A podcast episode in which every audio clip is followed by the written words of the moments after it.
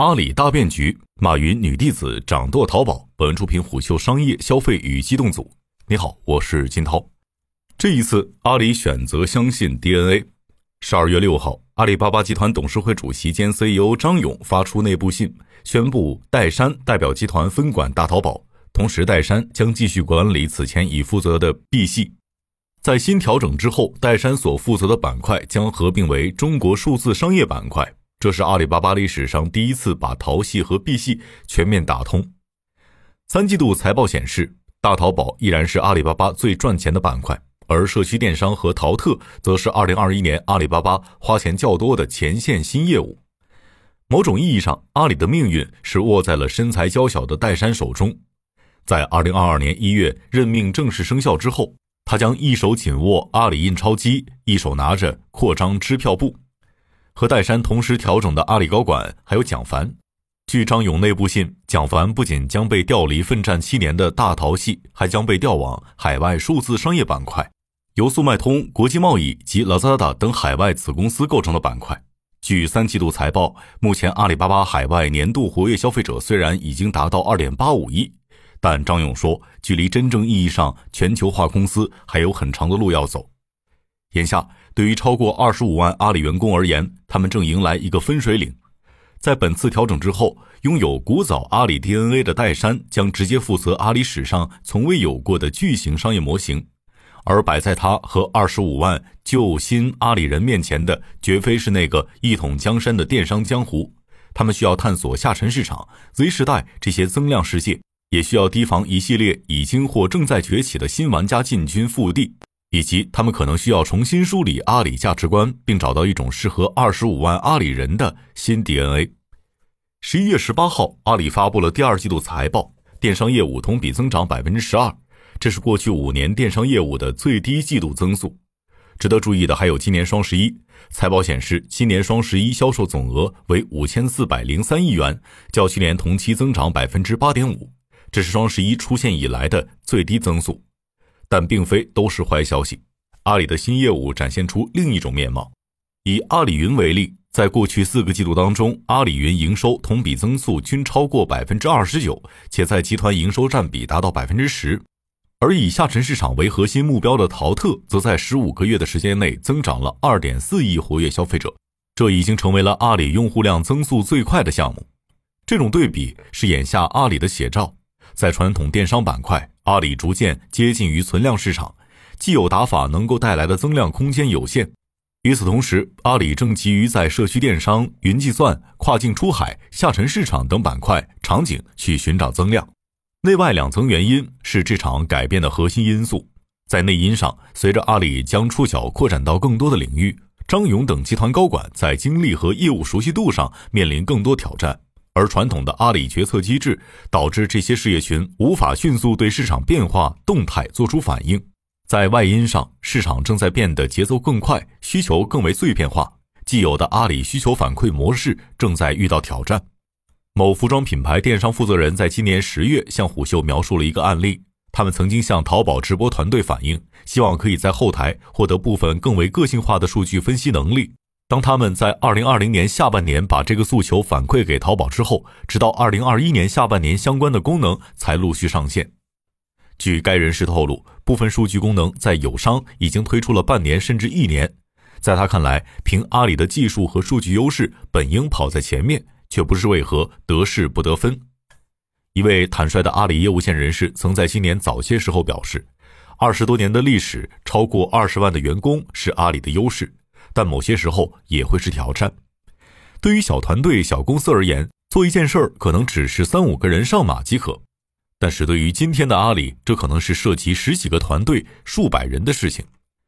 庞大的阿里对于市场的敏锐度正在变得迟缓。有时候，小二已经第一时间把客户的需求向上反馈，但是迟迟无法转化为产品或者功能。早在二零一九年，阿里相关部门已经通过小二发现。在部分垂类领域，品牌对于主播投放手段、转化方式有着不同的需求，但这种发掘迟迟未能真正转化为关键产品或者功能。曾有一位相关人士向虎嗅直言：“我们有技术、有数据、有很拼的员工，却最终错失良机，甚至还有集团内看不见的墙，让节奏进一步的放缓。”此前淘系和碧系的业务并未彻底打通，这造成了在面对友商竞争时的劣势。以下沉市场和社区电商为例，美团、拼多多将之视为未来关键命脉。通过流量端的策略可以看得出，二者毕其功于一役的态度。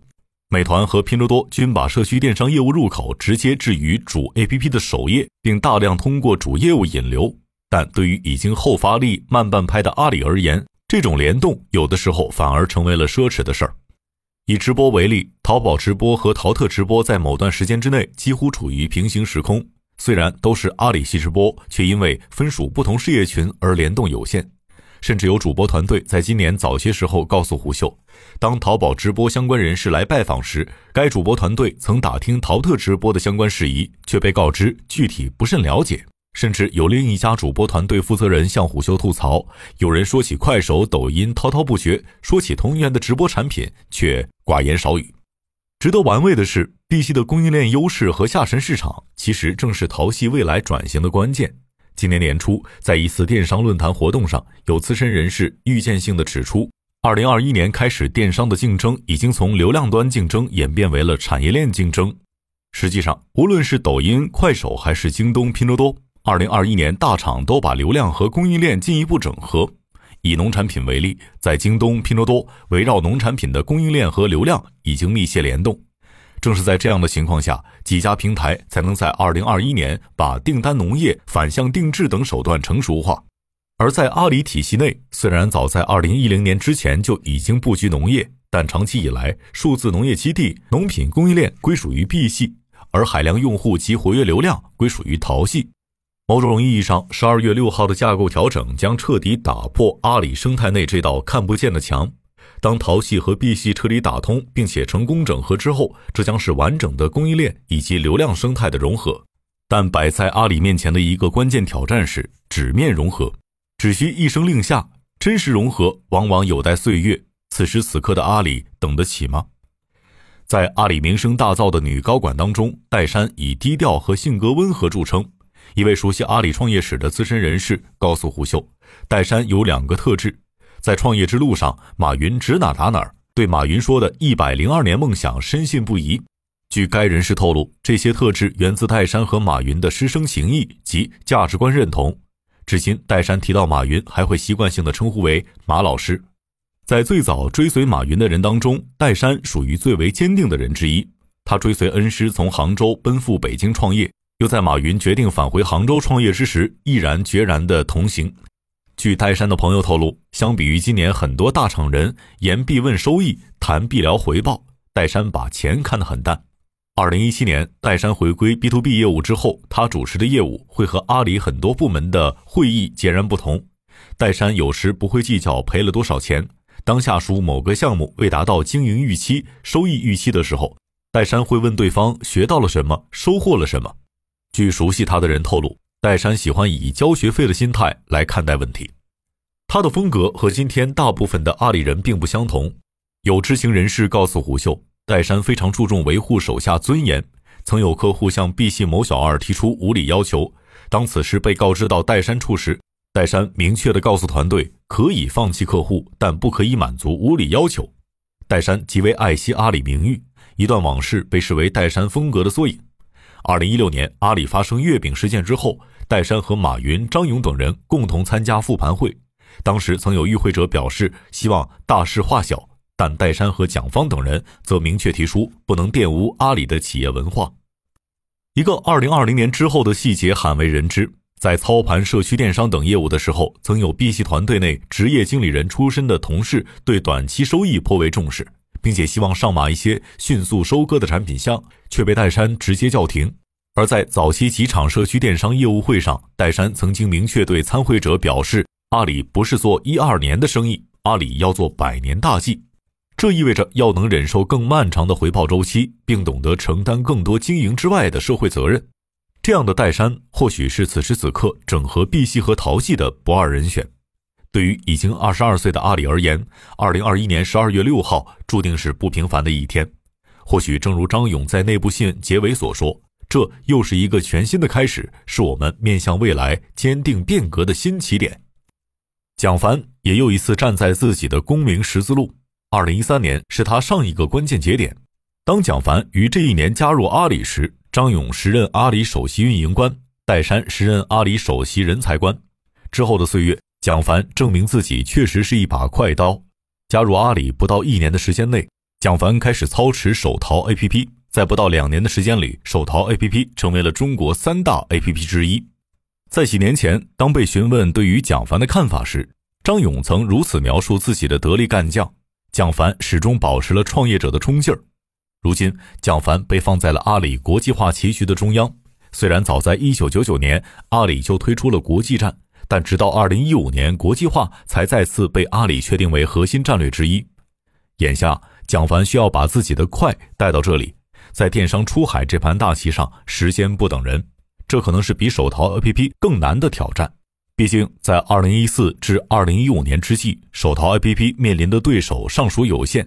甚至部分头部电商平台还在迟疑到底要不要放弃网站，而站在二零二一年尾巴尖儿去看海外电商市场，局面全然不同。这并非选择题，而是必答题。截至二零二一年十一月，头部电商平台均在加码国际化，甚至腾讯也在通过投资的方式曲线入局。如果考虑到 TikTok 在海外的影响力，以及今年对电商的发力，阿里面前的国际化棋局战火正酣。相比蒋凡、戴珊面前的挑战一点也不小，整合碧玺和淘系绝非朝夕之功，甚至戴珊的挑战会成倍上升。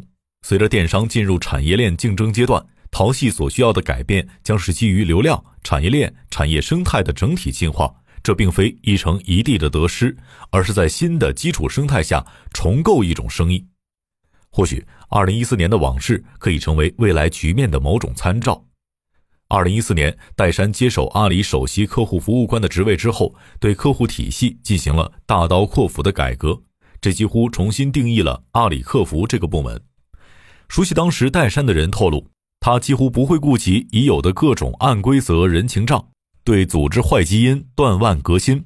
戴珊砍掉了众多对消费者和商家不友好的项目，并且推出了极速退款等业务。